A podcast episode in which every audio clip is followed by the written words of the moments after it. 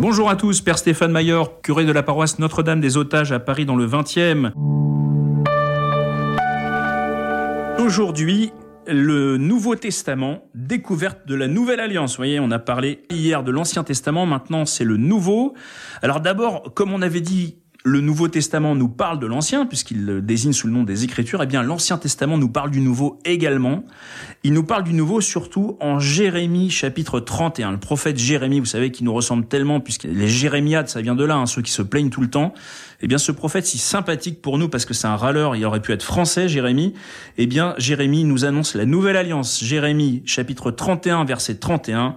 Voici venir des jours, oracle du Seigneur, où je conclurai avec la maison d'Israël et la maison de Juda une alliance nouvelle, non pas comme l'alliance que j'ai conclue avec leur père, le jour où je les ai pris par la main, pour les faire sortir du pays d'Égypte, mon alliance qu'eux-mêmes ont rompue. Alors voilà, la nouveauté c'est quoi cette nouvelle alliance? C'est que c'est une alliance qui, elle, sera pas rompue, puisque l'ancienne a été rompue par les pères, et par nous aussi du coup, eh bien, Jérémie 31, 31 nous annonce une nouvelle alliance qui sera définitive, non pas parce que Dieu va arrêter de rompre l'alliance, c'est pas Dieu qui la rompt, mais parce que l'homme va arrêter de la rompre.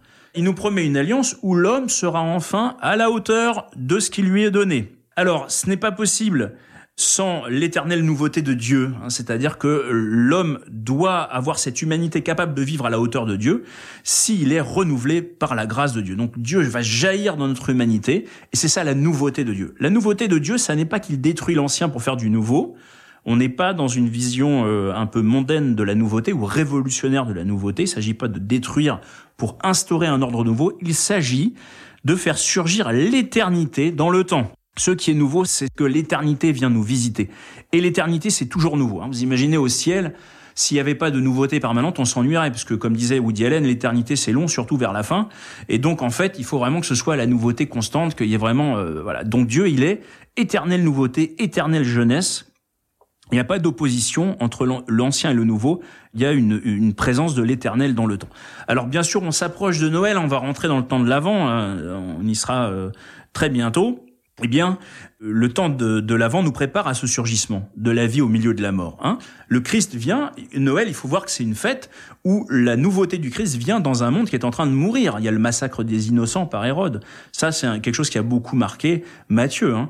Il y a aussi plus, moins durement, le fait que euh, quand on voit chez Luc le contexte de la naissance du Christ, vous avez Élisabeth, Zacharie qui sont des personnes âgées, qui, ont, qui sont stériles, etc.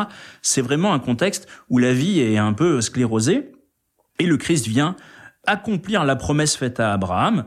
Abraham qui lui aussi euh, a vu la vie surgir dans le corps de sa femme euh, et enfin porter du fruit. Là, euh, cette vie qui était une image, cette vie temporelle d'Isaac, qui était une image et qui un jour allait s'arrêter puisqu'Isaac est mort également, eh bien là, c'est la vie éternelle. La réalité de la vie éternelle qui vient et donc l'image qui était la vie temporelle trouve son accomplissement dans la vie éternelle, que nous dit d'ailleurs Saint Jean euh, dans sa première épître, hein, première épître de Jean, chapitre 1, verset 2, la vie s'est manifestée. Vous imaginez en fait l'expérience de l'évangéliste. Hein. Un évangéliste, c'est quelqu'un qui a fait une expérience extraordinaire de Dieu, une expérience à la fois personnelle et communautaire. Hein. Pas, c'est pas une expérience purement individuelle. Il fait cette expérience de rencontrer la vraie vie. Voilà il a vu des gens vivants. D'ailleurs, Saint Jean, c'était même le plus jeune des, des, des, évangélistes et des apôtres. Donc, c'est quelqu'un qui devait être très, très vivant, si je puis dire, comme la plupart des jeunes, on peut l'espérer.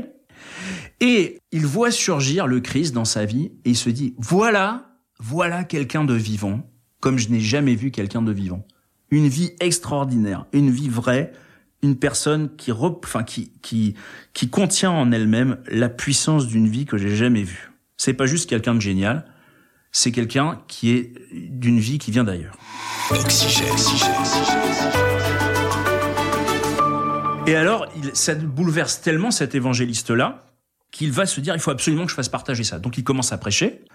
Et puis, il se rend compte petit à petit que, eh bien, dans la grande tradition, bien sûr, de l'Ancien Testament, la mise par écrit a une dignité spéciale et peut transmettre une expérience. C'est-à-dire qu'on peut transmettre cette expérience fantastique de rencontrer la vraie vie en écrivant des choses. Alors ils vont écrire ces évangélistes-là, non pas des livres pour raconter ce, qui s'est passé avec Jésus, ils vont écrire des livres qui vont faire rentrer le lecteur dans cette vraie vie et leur faire faire cette expérience par la foi qui est rigoureusement la même ontologiquement, au niveau de notre être, c'est la même expérience que les apôtres ont faite en vivant avec le Christ.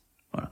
Et ça, c'est extraordinaire. Et donc, le but d'un évangéliste, quand Saint Jean écrit son évangile, je prends Jean parce qu'on est parti là-dessus, mais c'est vrai des autres également, c'est vrai de Paul quand il écrit ses lettres, de Pierre, de Jean quand il écrit ses lettres également, c'est de prendre quelqu'un, un lecteur qui est à un certain stade spirituel, disons quelqu'un d'intéressé, et d'en faire un disciple.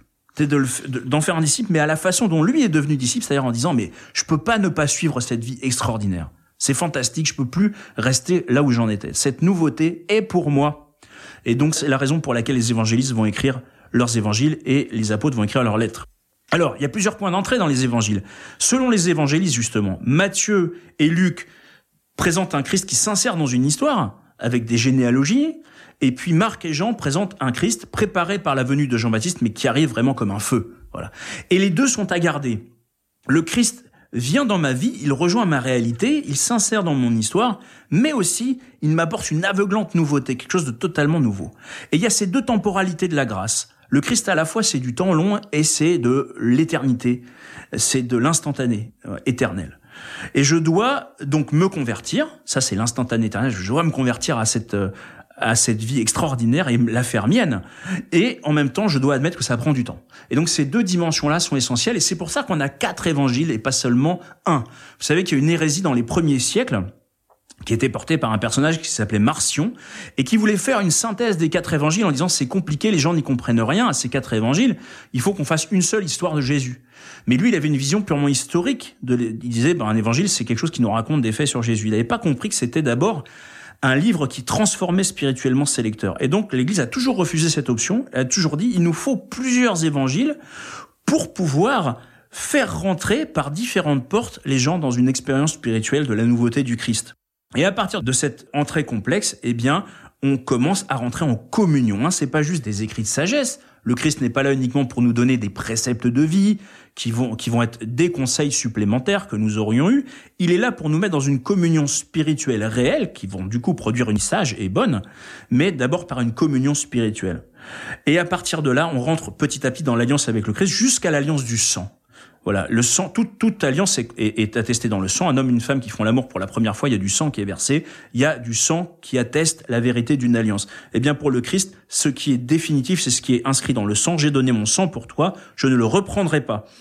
Et donc, cette lecture de l'Écriture nous mène au sacrement de l'Alliance nouvelle qui est l'Eucharistie, bien sûr. Hein. Aujourd'hui, on est confiné, on se dit qu'on peut euh, remplacer l'Eucharistie par la lecture de la Bible. Non, la lecture de l'Écriture nous fera au contraire désirer d'autant plus recevoir la confirmation corporelle dans le corps et le sang du Christ livré que ce que je lis dans l'Écriture est bien vrai, que cette vie est bien vraie et qu'elle est pour moi. Cette alliance est nouvelle, il faut en profiter. Demandons au Seigneur de toujours nous maintenir dans cette nouveauté, de nous amener à son corps et à son sang. Eh bien, à la prochaine fois. Merci.